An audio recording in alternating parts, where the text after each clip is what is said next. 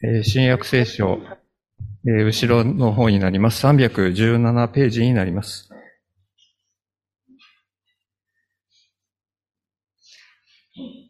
えーそれではお読みいたします。ローマ人への手紙、12章3節私は自分に与えられた恵みによって、あなた方一人一人に言います。思うべき限度を超えて思い上がってはいけません。むしろ、神が各自に分け与えてくださった信仰の計りに応じて、慎み深く考えなさい。一つの体には多くの器官があり、しかもすべての器官が同じ働きをしてはいないように、大勢いる私たちもキリストにあって一つの体であり、一人一人は互いに器官なのです。私たちは与えられた恵みに従って、異なる賜物を持っているので、それが予言であればその信仰に応じて予言し、奉仕であれば奉仕し、教える人であれば教え、勧めをする人であれば勧め、分け与える人は惜しまずに分け与え、指導する人は熱心に指導し、事前を行う人は喜んでそれを行いなさい。愛には偽りがあってはなりません。悪を憎み、善から離れないようにしなさい。兄弟愛をもって互いに愛し合い、互いに相手を優れたものとして尊敬し合いなさい。勤勉で怠らず、霊に燃え、主に仕えなさい。えーそれでは、賜物を生かして神に仕える奉仕と題して、小倉先生にメッセージを取り次ぎいただきます。よろしくお願いします。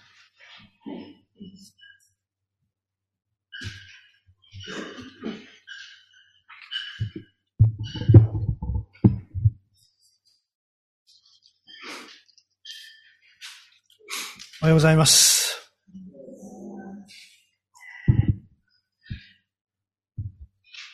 雨も上がってですね、えちょっと一段落した感じがす、まあ、今晩また崩れてくるみたいですけども、えまあ、日曜日の朝がこうして、え足元がいいっていうのは感謝なことだなと思います。えー奉仕についての学びの3回目、まあ今日は最終回ということになります。えまあ、まとめ的な意味合いで、え語りたいと思っています。一言お祈りをします。天のお父様、皆をあがめて感謝をします。あなたが私たちをこうして共に集めてくださって、えー見前であなたを礼拝するひとときを与えてくださっていることを感謝をします。どうぞ真ん中にあなたが伴ってくださり、私たちを祝福し、導いてくださるようにお願いをします。どうぞ私たちが、あなたの語ってくださることを聞き取っていくことができるように、一人一人を導いてください。御霊によって、どうぞあなたが、導き、あなたの語りかけを聞き取ることのできるように助けてください。語る者のうちにも、聞く一人一人のうちにもどうぞ豊かな、あ御霊の臨在と導きがありますようにお願いをいたします。覚えながらも集えない方も何人かいます。特に体調が優れない方がいますが、神様どうぞその方の上にあなたの癒しの見ておいてくださるようにお願いをいたします。どうぞ回復して共に、礼拝に集うことができるように導いてください。これからのひととき御手に委ねます。主イエスキリストの皆によって祈ります。アーメン。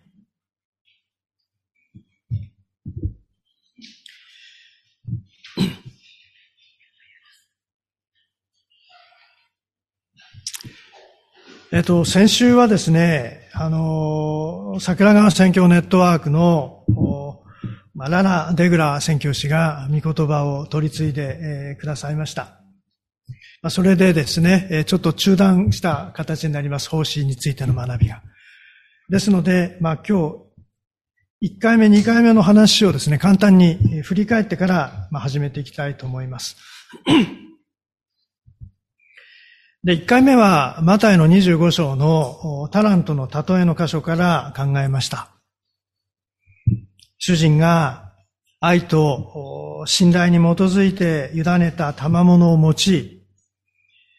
そその期待に応えたしもべは、良い忠実なしもべだと主人に喜ばれ、さらに大きなものを委ねられ、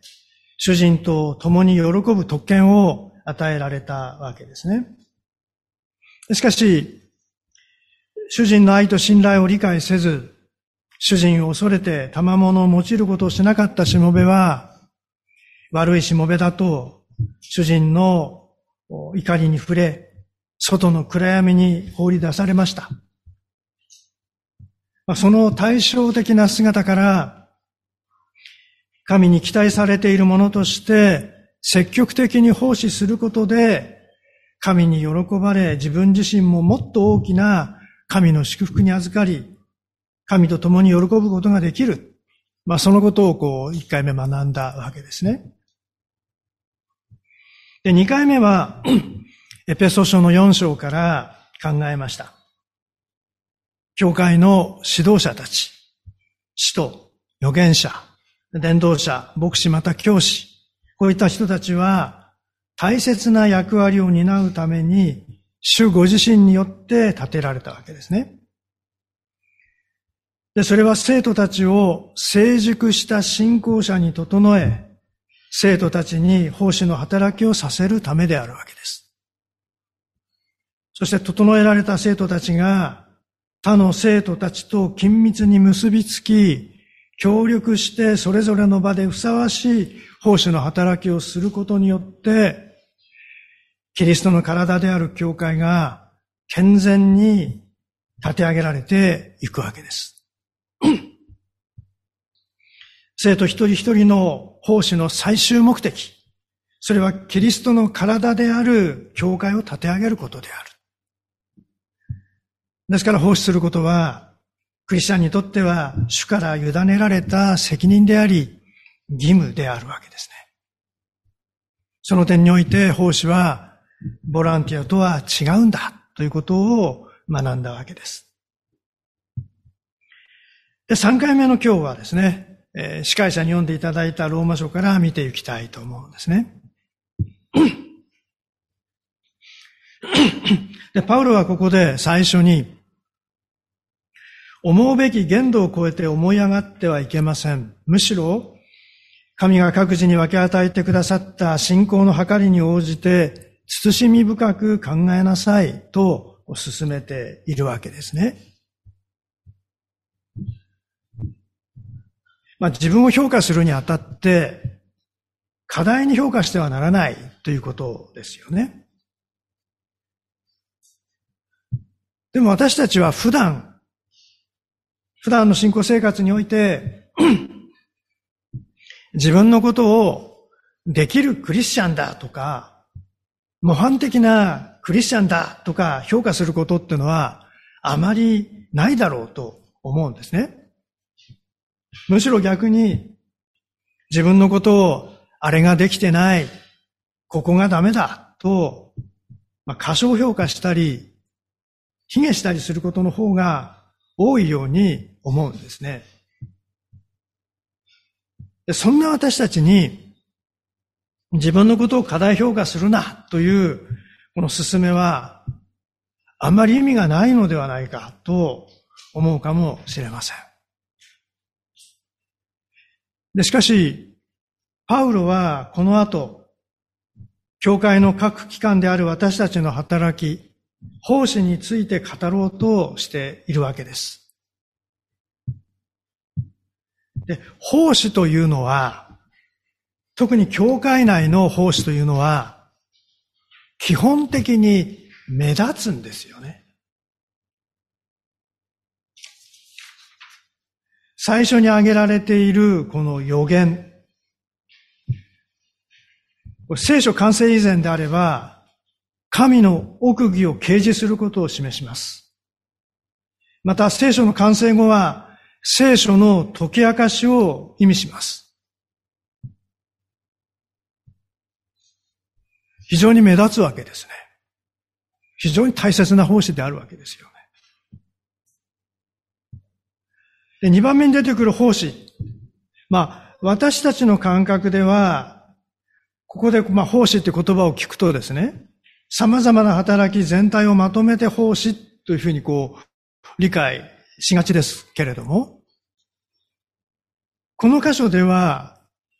他の具体的な働きと並べて奉仕と言われています。ですから、これは、教会内で他の人々の世話や、教会運営に直接携わる執事、まあ、現代の教会で言うなら、役員と呼ばれる人々の働き、そう理解するのがいいだろうと思いますね。使徒の働きの六章で選ばれたステパノやピリポなど、ああいう人たちに代表される働きですね。そして続けて挙げられているものも、まあ、どれも教会内では目立つ奉仕、働きであるわけですよ。でそういうこう目立つ働き、目立つ奉仕のことが挙げられているということを考えるとですね、パウロの勧めはふさわしいと思わされるわけです。私たちはプライドを持っています。その上にどうしようもない自己中心性を持っている罪人です。人々の前で目立つことをして注目を浴びると、偉くなった気分が湧き上がってきて、それに支配されやすいんですね。奉仕の結果を自分の手柄にし、自分を誇り、傲慢になりやすいわけです。そして自分のようにできない人を裁いたり、見下したりしやすいわけです。ですからパウロは、思うべき限度を超えて思い上がってはいけません。むしろ神が各自に分け与えてくださった信仰の計りに応じて、慎み深く考えなさい。こう進めるわけです。でさらに十節でも、互いに相手を優れたものとして尊敬し合いなさいと進めるわけですね。奉仕の内容や結果と自分の評価を結びつけたり、他の人と自分を比較したりすると、傲慢になってサタンと同じ罰を受けたり、不信仰な自己卑下や自己否定になったりしてしまうわけです。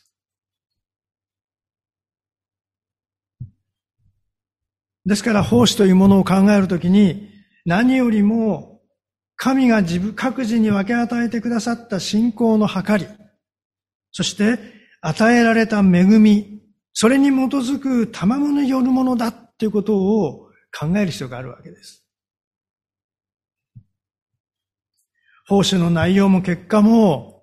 自分のものではなく神のものだということです。目立つ目立たない。これは人の側のことであって、神にとっては同じなんですね。結果で一喜一憂するのは人であって、神の目にはどちらも同じ評価なんですね。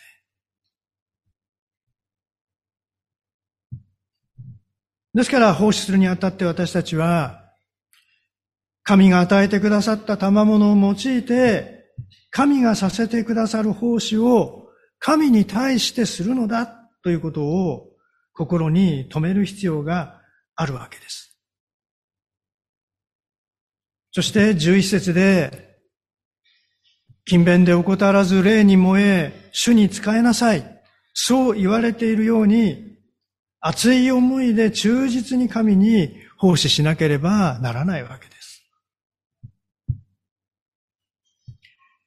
で今読んできたこのローマ書でも、賜物と奉仕との関係が言われていますけれども、この賜物と奉仕の関係に関しては、今朝の招きの言葉、少子としても読んでもらった第一コリントの12章。ここが詳しく説明していますね。少子で読んだのは4節から7節と11節ですが、読まなかった8節から10節も同様のことが書かれています。でこの第一コリントの12章では、奉仕するのに大切な賜物というのは、神の御霊が与えてくださる、そのことが強調されています。4節を見ると、さて、賜物はいろいろありますが、与える方は同じ御霊です。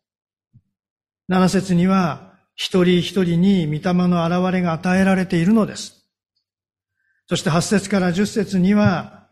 知恵の言葉、知識の言葉、信仰、癒しの賜物、奇跡を行う力、予言、霊を見分ける力、威厳、威厳を解き明かす力、これらが御霊によって与えられていると言われているわけですね。そして11節にも、御霊は御心のままに一人一人それぞれに賜物を分け与えてくださるのですと言われているわけです。賜物は御霊が、同じ御霊が与えてくださる一人一人に。そしてまた、その賜物を用いて行われる働きについても、働きはいろいろありますが、同じ神がすべての人の中で、すべての働きをなさいますと、六節に言われているわけです。確かに働きを行うのは私たちなんですが、奉仕、働きの本当の主体というのは、神であるということです。御霊によって賜物を与え、それを私たちに用いさせてくださるのは神なんですね。で、さらに五節には、奉仕はいろいろありますが、使える相手は同じ種ですと、奉仕を捧げる対象、相手が神だと言われています。つまり、奉仕という私たちがなす技、働きは、私たちから生まれ、私たちが成し遂げるものではなく、神に由来し、神によって成り立つものであり、神に対してなされるものだということです。ローマ書11章の36節に、すべてのものが神から発し、神によってなり、神に至るのです。そうありますけれども、奉仕もまさにその通りであって、私の技ではなく、神の技だっていうことですね。で奉仕が私の技ではなく、神の技であるから、私の益のためではなく、七節にあるように、皆の益となるため、すなわち、教会の他の人々が強められたり、助けられたりして、キリストの教会が立て上げられるためになされる技。それが奉仕だということです。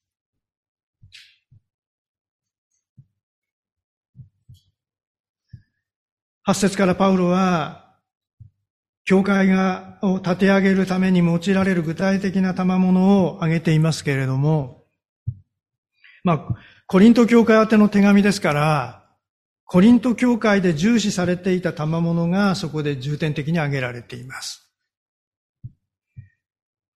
そのため現代の私たちにそのまま当てはめるのは少し無理があるようにも思います。でこの第一コリントの14章の18節を見ると、パウロは誰よりも多くの威厳で語っていることを感謝しながら、続く19節で、威厳で1万の言葉を語るより5つの普通の言葉で他の人たちを教えたい。こう告白しているんですね。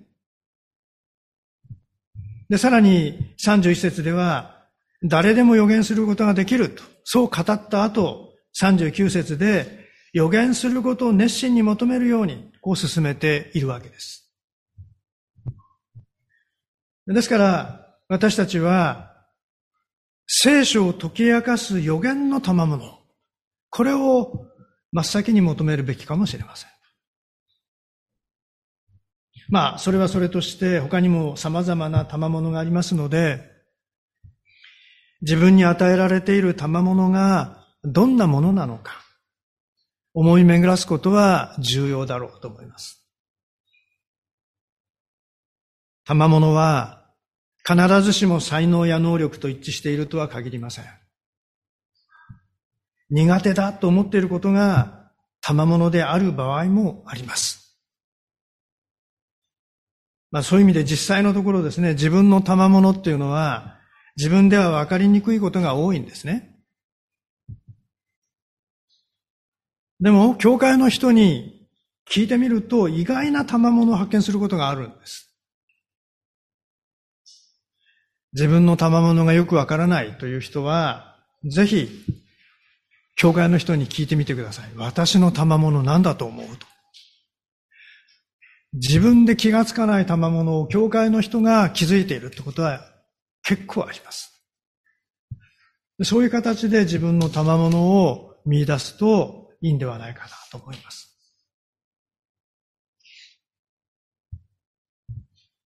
最後にですね、私たちに求められている最高最良の奉仕についてお話をして、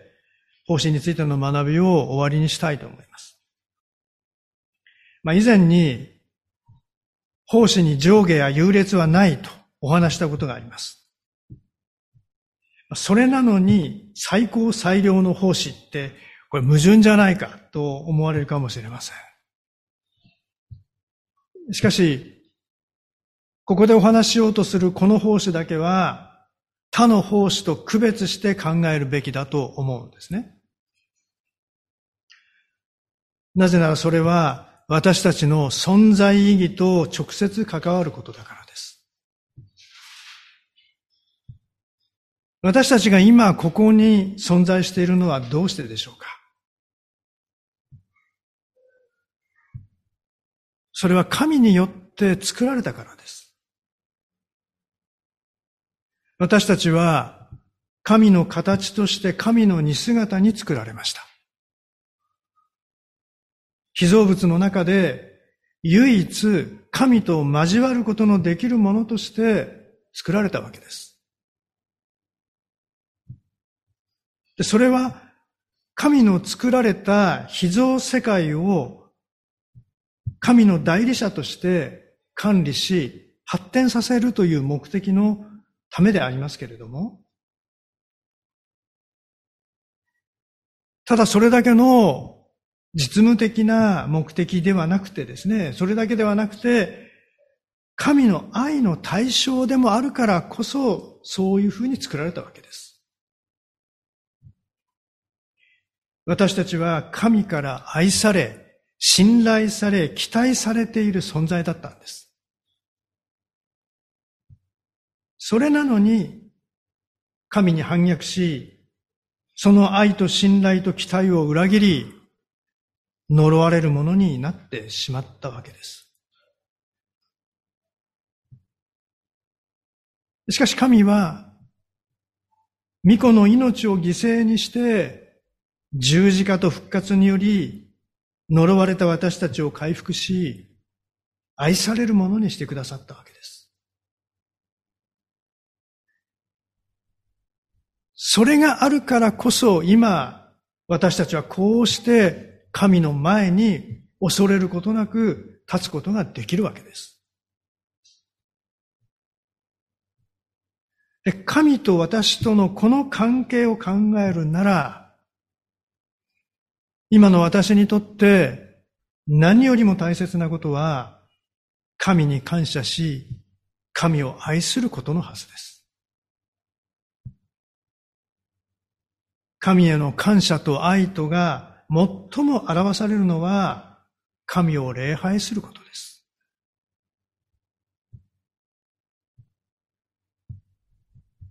ローマ書の12章の一節でパウロは進めています。あなた方の体を神に喜ばれる聖なる生きた捧げ物として捧げなさい。それこそあなた方にふさわしい礼拝です。神を礼拝することこそが、今の私にとって最高最良の奉仕なんですね。礼拝するということに勝る奉仕は、この世に存在しないんです。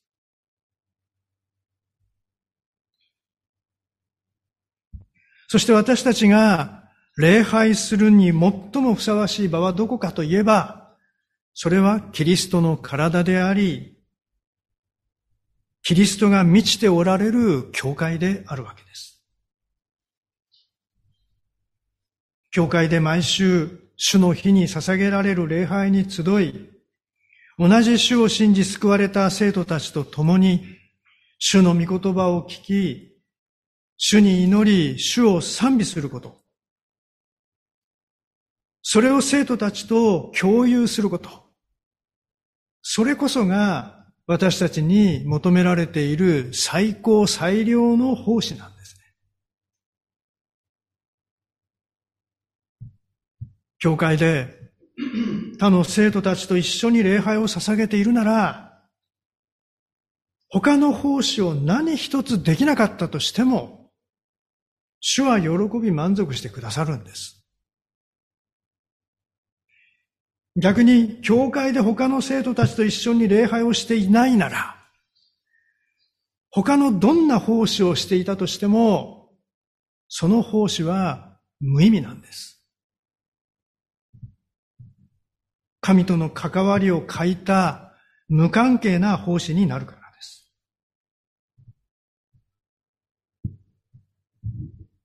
ですから私たちが奉仕をどうしようか。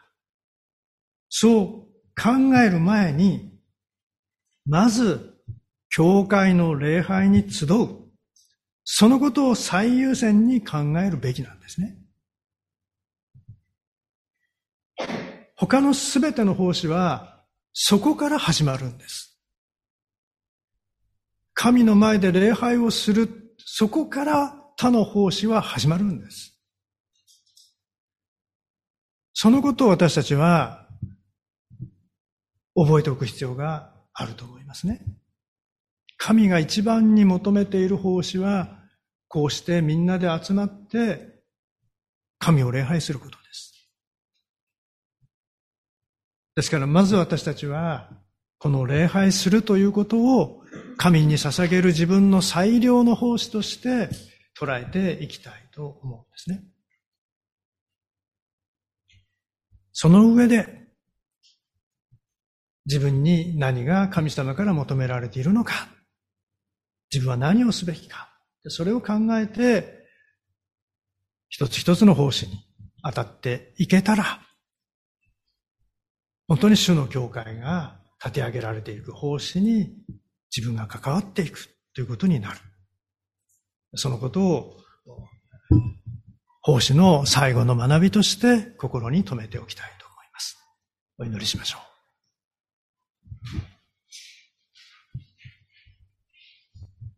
あなた方の体を神に喜ばれる聖なる生きた捧げ物として捧げなさい。それこそあなた方にふさわしい礼拝です。天皇お父様、教会が立て上げられていくために、私たちは具体的にいろんな奉仕をしなければなりません。いろんな奉仕を私たちは自分にふさわしいのはどれかと考えますけれども、その一つ一つが大切なものであることは確かですが、それらが本当に真の奉仕となるために、まず私たちはあなたを礼拝するために、共に集まる必要があることを思います、思わされます。どうぞ私たち一人一人がそこから始めて、主の教会を立て上げるために与えられている賜物を用いて、主に仕えることができるように導いてください。一人一人のうちに、どうぞあなたの豊かな導きがありますようにお願いをいたします。感謝して、主イエスキリストの皆によって祈ります。アーメン。